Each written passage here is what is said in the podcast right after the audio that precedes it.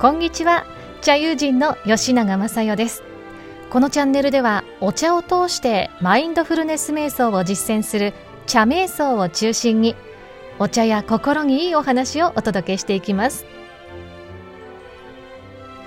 さあゴールデンウィークですよね。皆さんいかがお過ごしでしょうか？YouTube の画面では先月行ってきました帝国ホテルのいちごのアフタヌーンティーの映像に載せてお届けしていきますよ。実は私4月22日がデビュー19周年の記念日でしたので祝ってきました。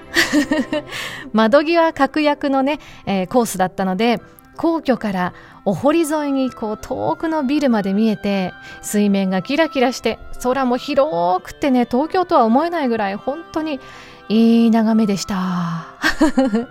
でね、もう昼間から夜景へと移り変わる、ちょうどね、そんな時間帯だったので、これがね、空の変化が綺麗なんですよ。ぜひ、ポッドキャストでお聞きの方も、よろしければ YouTube にアクセスをしてみてくださいね。第82回の動画です。さあ、前回、緊張のいなし方と題しまして緊張した時の対処法についてお話ししたんですよね。で私がオーディションで緊張した時に呼吸瞑想をやろうと思ったら意外と難しかったので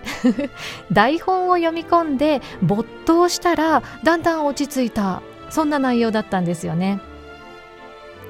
でマインドフルネスの観点から見ていくとこれってうまく目の前の台本に集中ができたので余計な心配事や緊張にとらわれなくなった、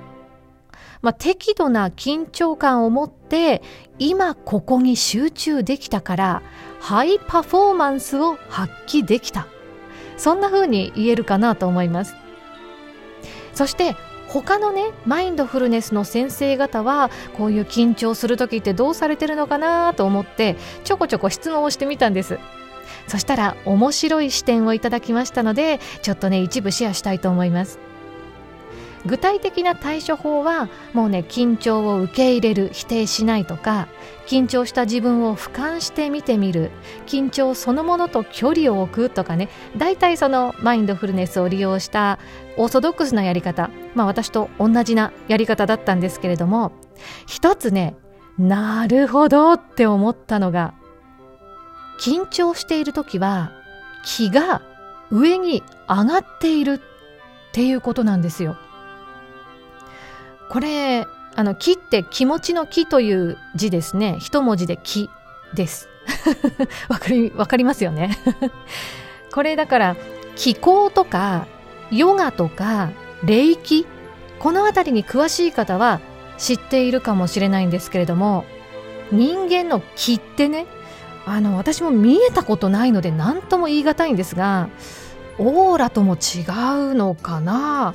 うーんなんかこう無理やり言葉にするなら生命エネルギーの一種みたいな感じですかね。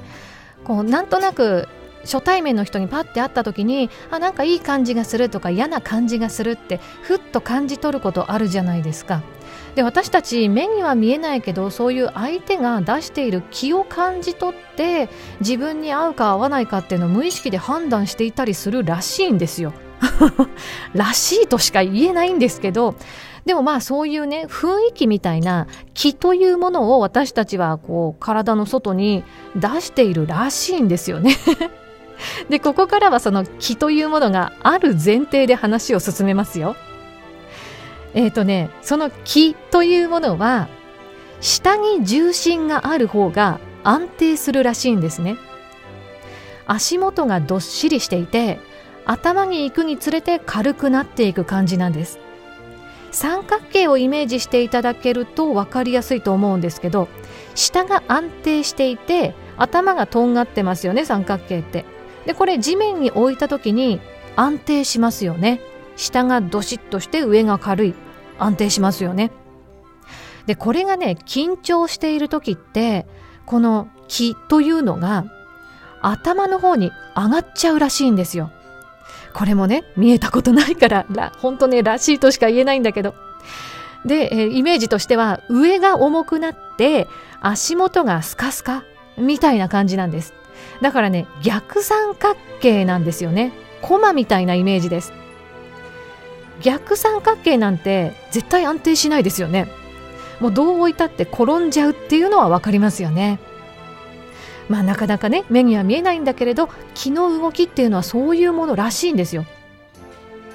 なので緊張した時はその自分の気が不安定な逆三角形になっているから足元に気を下ろして三角形にしてあげたいんですよ、まあ、つまりね足元を意識するっていうことなんです。足元がどっしりとするイメージをしてみたり足の裏が地面に触れている感触を意識して感じてみようとしたりね、まあ、そんな方法でももしかしたら落ち着くっていうことがあるかもしれません。で落ち着くっていうその意味で言うと地に足をつけるっていう言葉がありますよね。でまさにねこの言葉の通りなんだなと思います。地に足をつけるイメージで気を下に下ろすとどっしりと心が安定するというわけなんですよね。でそういえばね私オンラインの座禅会にもずっと参加しているんですけどいつもその参加しているお寺のご住職の方がね下へ下へ意識を下へと下ろしてどっしりと安定して座りましょうというふうにおっしゃるんですこれってまさに気を下に下ろして安定させるっていうことなんですよねだから言葉とかその直接は関係あると思っていなかった座禅とかいろんなものが実はあ同じこと言ってたんだあ真実はその一つなのかもしれないななんてふっと頭の中でねいろんなことがつながった瞬間でした。で前回お話ししたその私のオーディションのお話なんですが確かにね私が原稿に集中をしたら落ち着いたっていうのもこれ当てはまる気がするんですよね。まあ、緊張で気が上に上がってしまっていたものを台本に没頭するうちにそのどうしようどうしようっていう焦る気持ち気を上に上げてしまう焦った気持ちっていうのが薄らいでだんだん下に下がってきたんじゃないかなと思うんですよ見えないけどねで私がこう台本に没頭してしばらくすると確かにね下半身というかお腹の下あたりがこうどっしりと構えていられるような感覚になったのは覚えています。でそうすると確かに安心するんですよね。まあ、緊張もしているんだけど緊張の中にそういうね安定感のあるような感覚も同時に出てきた。そんな感覚は覚えています。だからあの時緊張しながらも気の形が整っていったのかもしれないななんていうふうに思っています。面白いですね。えー、そしてあとはですねその緊張の対処法なんですがマインドフルネスマインドフルネス瞑想の中にラベリングっていう技法がありまして雑念や感情に名前をつけてスッと流すイメージをしてみたりそのラベリングした感情からそっと距離を置くようなイメージをするっていう方法もあります。緊張してきたらその感情に緊張というラベルを貼るんですよ。イメージの中でですよ。そしてこうそっと川へ流すようなイメージをしてみる。そっとこう自分と距離を置くようなイメージをしてみる。でそうすると感情との自分との間に距離ができて飲み込まれなくなるという方法です。試してみてください。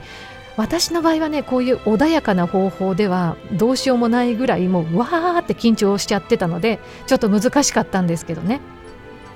まあでもこれで聞く人もいると思います。でそれ以外にもあのね感情は感じきると消えるっていう性質があるんですよ。でこれを利用して思いっきりもうあえて緊張感を感じて 緊張緊張もう受け取る全部みたいな。で味わい尽くしてみるっていうのも一応ね手ではあります。緊張って刺激なのでまあどこかで飽きてね慣れてくるんですよ。ただ 弱点がありましてこれ時間がかかるかもしれません。なので下手をすると緊張マックスの状態でその何か本番のタイミングを迎えてしまうっていう可能性もありますからこれはね諸刃の刃だなと思います。もうね最後の最後本当奥の手っていう感じですね。というわけでなんかこう2回にわたってしまいましたね。緊張のいなし方。参考になりましたでしょうか。こうしたね数々の緊張やら修羅場もいっぱいありましたよ。本当。本当にありましたよ。もうね言えないけどね。いろいろいろいろくぐり抜けてまあ無事に無事にっていうのかな。19周年を、えー、迎えることができました。本当にねでも今まで関わってくださった大勢の皆様に改めてここで感謝しようと思います。ありがとうございます。決してね素直にありがとうって思えることばっかりではなかったしこ、うん、相手ばっかりでもなかったなっていうのは正直なとこですけどそれでもほらいろんな感情を味合わせていただいたいろんな経験をさせていただいたプラスマイナスプラスばっかりだとねまた偏っちゃうからマイナスの経験をさせてくれた物事事柄人っていうのもまあそんな風に捉えてみるとありがたいっていう気持ちは少しね湧いてきますよ。少しでもいいじゃないですか。19年かけて少しだけど。それでも感謝できるんだったらさいいじゃないですか。ね。いろんな気持ちを込めてありがとうございます。そしてよくね耐えてくれたと思います。自分が。私。そしてよく楽しんでくれました。私。本当にありがとう。もうね私最高。私でよかった。皆さんもねたまにはこんな風に自分をねぎらったり素直に褒めたり認めたりしてあげてください。自分に最高の賛辞を送りたいと思います。いやもうまた少し自己肯定感上がっちゃうよね。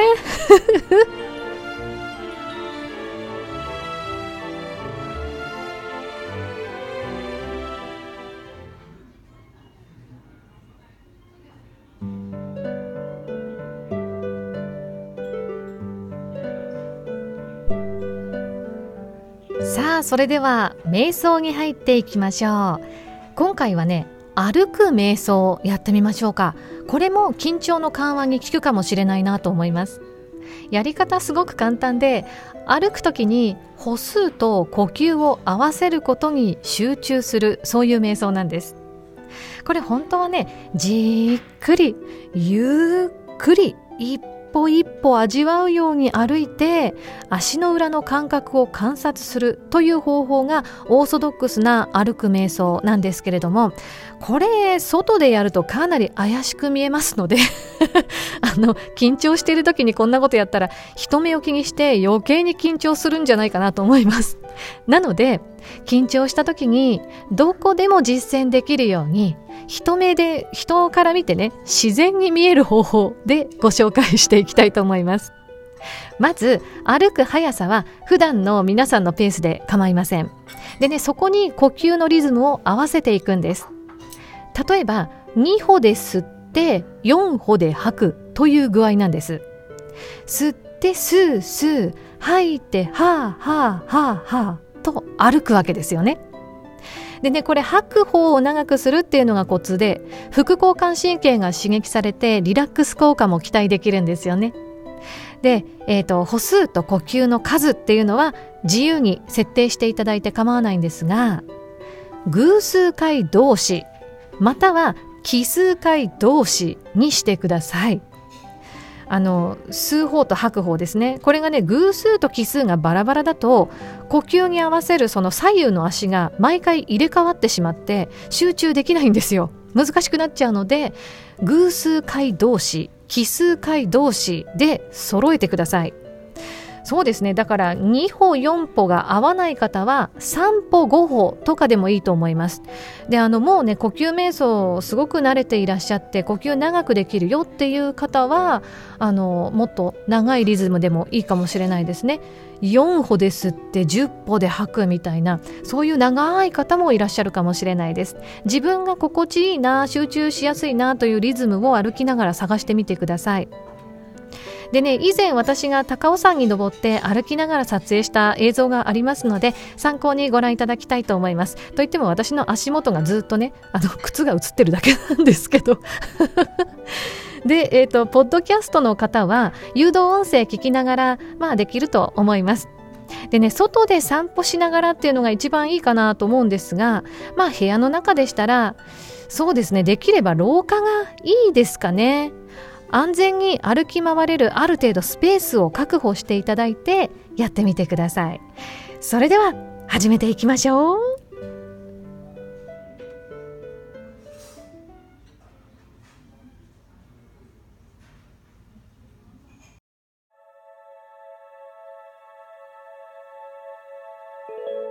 まず姿勢を正して立ちましょう。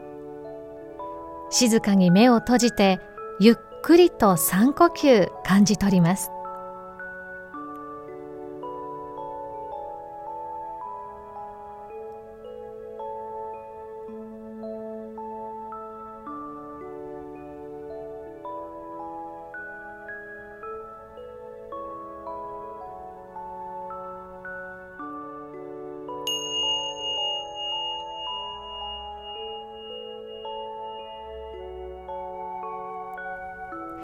それでは目を開けてください。姿勢は正したまま目線だけ下へ落とします。そして34メートル先の地面を見るようにしてください。この時目は半分くらい開いている状態です。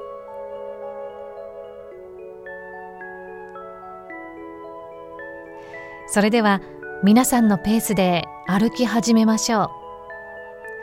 歩きに合わせて吸って吸って吐いて吐いて吐いて吐いて。吸う吸うはあはあはあはあ歩行と呼吸のリズムを合わせることだけに集中します3歩5歩というリズムでも大丈夫ですご自身の心地よいリズムを探してください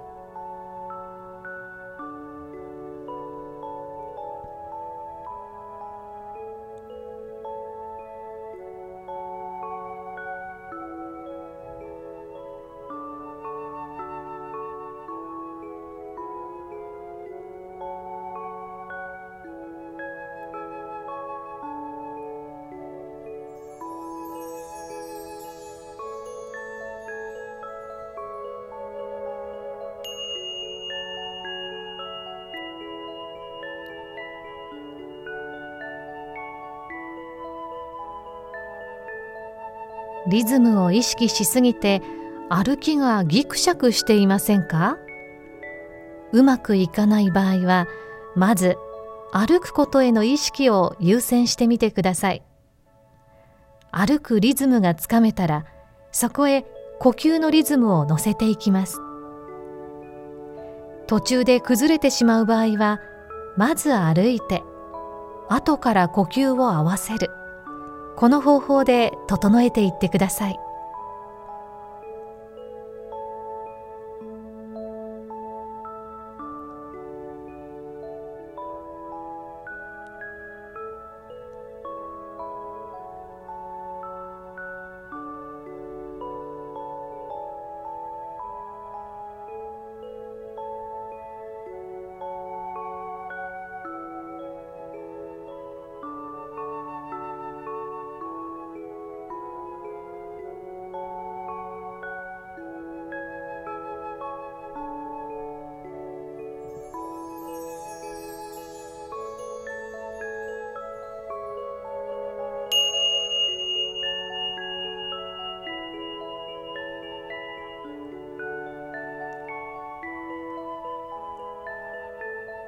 中で関係のない考えが湧いてくることもあるかもしれません。ただそれは自然なことなんです。人間の脳はそのようにできていますから自分を責める必要はありません。はっと気がついたら歩行と呼吸のリズムにそっと意識を戻してください。スースーはあは。あはあはあすーすーはあはあはあはあ。心地よくリズムに乗って歩きましょう。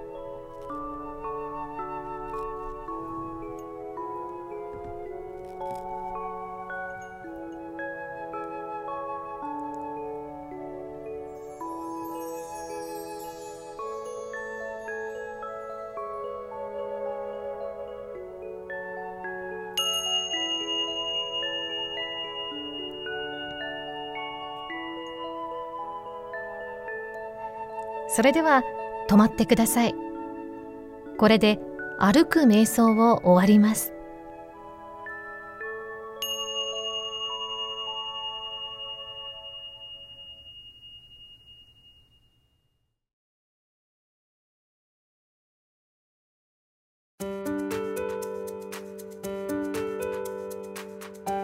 いかがでしたでしょうか？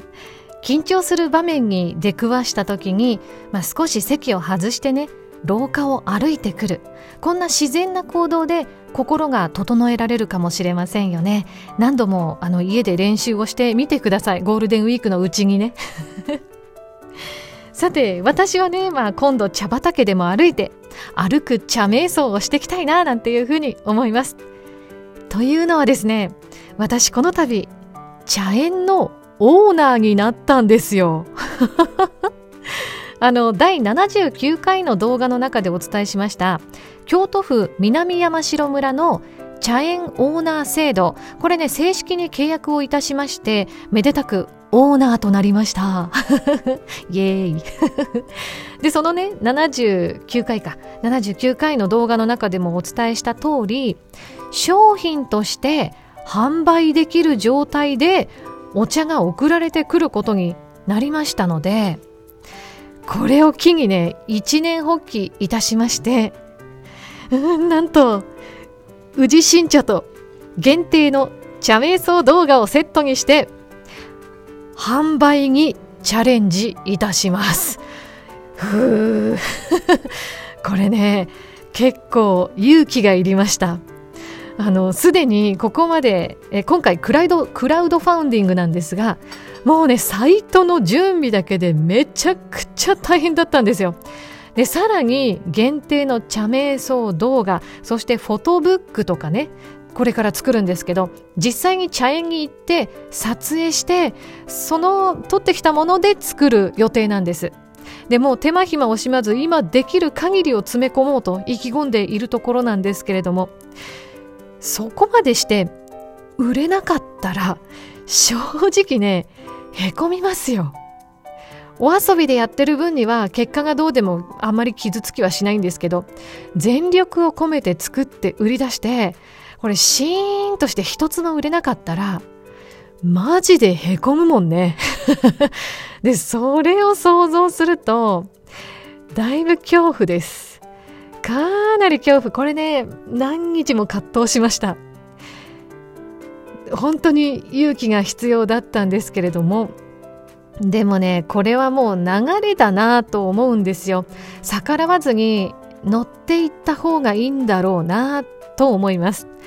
もうね私の目の前に商品化できる形で茶園が現れたこと自体がご縁以外の何者でもないと思うんですよね。というわけでもう本当になんだろう思い切って清水の舞台とか言うけどもう本当にそれに近い気分でやってみることにしました。プルプルガクプルプルガクガクって感じです。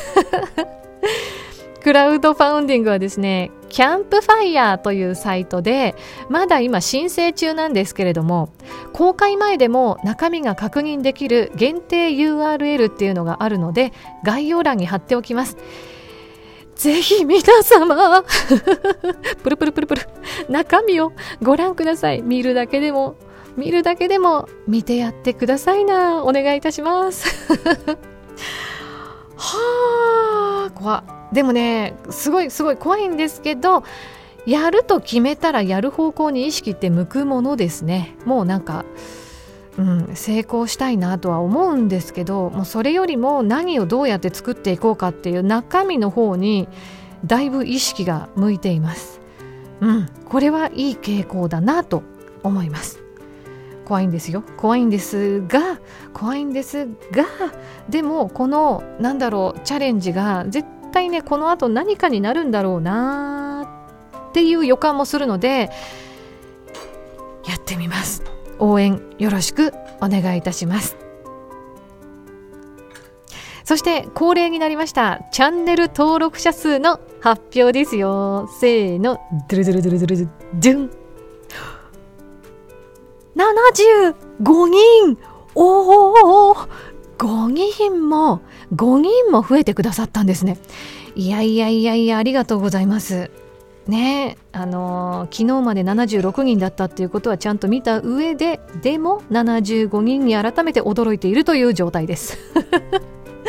ありがとうございます。これあれかな？ゴールデンゴールデンウィーク効果なんですかねお家で YouTube 見ているという方もしかしたら多いのかもしれませんまあ、いらっしゃいませ。ありがとうございます。ね、たくさんある動画の中から見つけてくださって、わざわざ登録をポチッとね、押してくださって、本当にありがとうございます。もうね、ありがとうございます以外の言葉が出てこないんですけど、うん、出てこなくていいと思う。ありがとうございますしかないよ。本当にありがとうございます。でね、えっ、ー、と、ここまでクラウドファウンディングの準備が大変だったり急に本業も仕事が入ってきたりでもバタバタしてまして実は最近なかなかねもう YouTube たくさん更新するっていうのは難しいんですけどでもそういう状況でも息長く続けていこうと思ってますので無理をしないっっていうことも肝に銘じてやっているんです。なのであの毎日毎日目まぐるしくアップされるような動画ではないんですけれども皆様もどうぞご無理なくね末永くお付き合いいただけると嬉しいなと思います。のんびりのんびりお互いね行きましょう。いっぱい上がってきてもいっぱい見るのも大変ですよね。ちょっとね私も視聴者としてそんな感想も持ちながらそしてそんな毎日あげるのも無理だなと思いながらいいバランスを探りながらやっていきたいと思っています。というわけで75名の皆様どうぞどうぞ今後ともよろしくお願いいたします。そしてねなんとなく目指せ100人っていうのはまあ目標としては置いています。でもあとあと25人ですよね。なんか無理な目標ではないのかななんていう感じがしています。本当にありがとうございます。はあありがてえ。さて私吉永雅代はラジオで茶瞑想番組を持つのが目標なんです。でそのためにねこの YouTube やっております。ぜひこうしたコンテンツにごご興味を持っていただきました放送局関係者の皆様。私が所属をしております Not Communications という事務所までご一報よろしくお願いいたします。概要欄にねリンクがございますのでぜひご覧ください。そして瞑想やお茶に関する質問ですとかこんなこと喋ってほしいなみたいなリクエストも受け付けてますよ。コメント欄へどしどし書き込んでください。いただきましたメッセージはある程度ねたまりましたら動画の中でご紹介をさせていただこうかなと思っています。というわけで次の更新まで私も皆さんもたっぷり幸せで健康でねありますように。幸あれ